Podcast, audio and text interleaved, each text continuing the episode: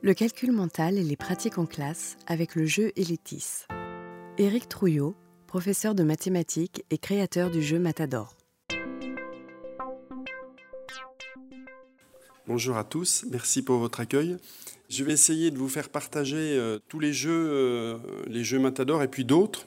Canopée Besançon est lancé dans, dans une aventure d'édition de jeux numériques autour du chiffre en tout cas et du calcul. Donc je vous en présenterai pas mal. Dans un premier temps, avant de jouer, ce que j'aime bien, c'est euh, placer un peu le cadre dans lequel ces jeux s'inscrivent pour donner un petit peu de, le mot est peut-être un peu fort, mais de légitimité au jeu. Parce que mine de rien, c'est pas anodin d'apporter du jeu dans une classe. On a forcément des intentions, qu'est-ce qu'on veut faire avec, etc. Donc je vous propose déjà de réfléchir un petit peu je vais vous présenter un peu comment je vois le calcul mental, comment je vois son enseignement. Alors, ça sera une vision peut-être plus, plus proche du cycle 3. Et, donc, j'enseigne au collège, comme il était dit. J'ai des 6e, 5e. Bon, je vais régulièrement dans des classes en cycle 3. Je suis plus près de par mon parcours du cycle 3 que du cycle 2, mais je vous proposerai aussi des pistes euh, cycle 2, cycle 3. Et la plupart des jeux euh, évoqués sont des jeux qui peuvent être utilisés au cycle 2 et au cycle 3.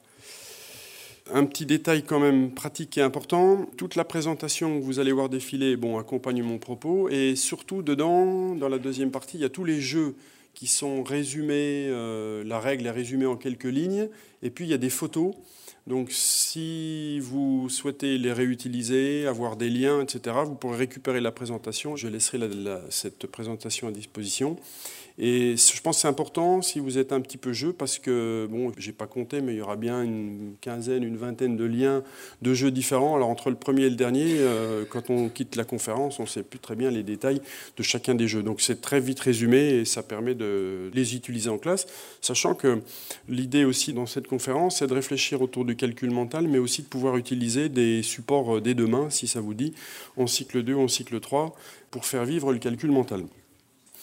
Alors, je vous propose donc quelques réflexions. Je vous laisse découvrir euh, ce, propos. C'est un propos de Michel Artigue, que les matheux connaissent bien, et c'est vraiment une spécialiste du calcul. Et ce qu'elle dit là, en quelques lignes, résume assez bien la vision que j'ai du calcul mental et la vision, je pense, que beaucoup de gens ont.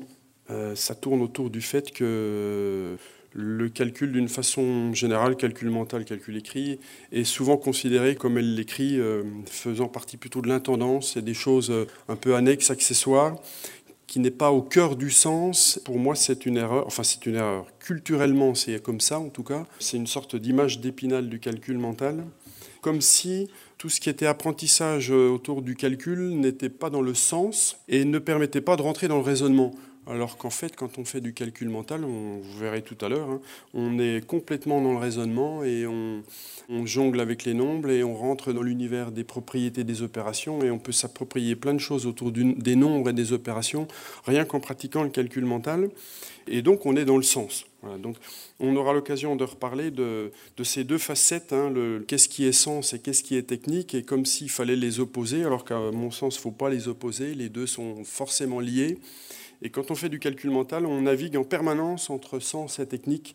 On aura l'occasion de le vérifier en jouant tout à l'heure. Et puis on parlera évidemment beaucoup d'automatisme, parce que quand on fait du calcul, l'idée c'est quand même, avec le temps, d'automatiser des choses et de libérer l'esprit pour faire des choses un peu plus compliquées.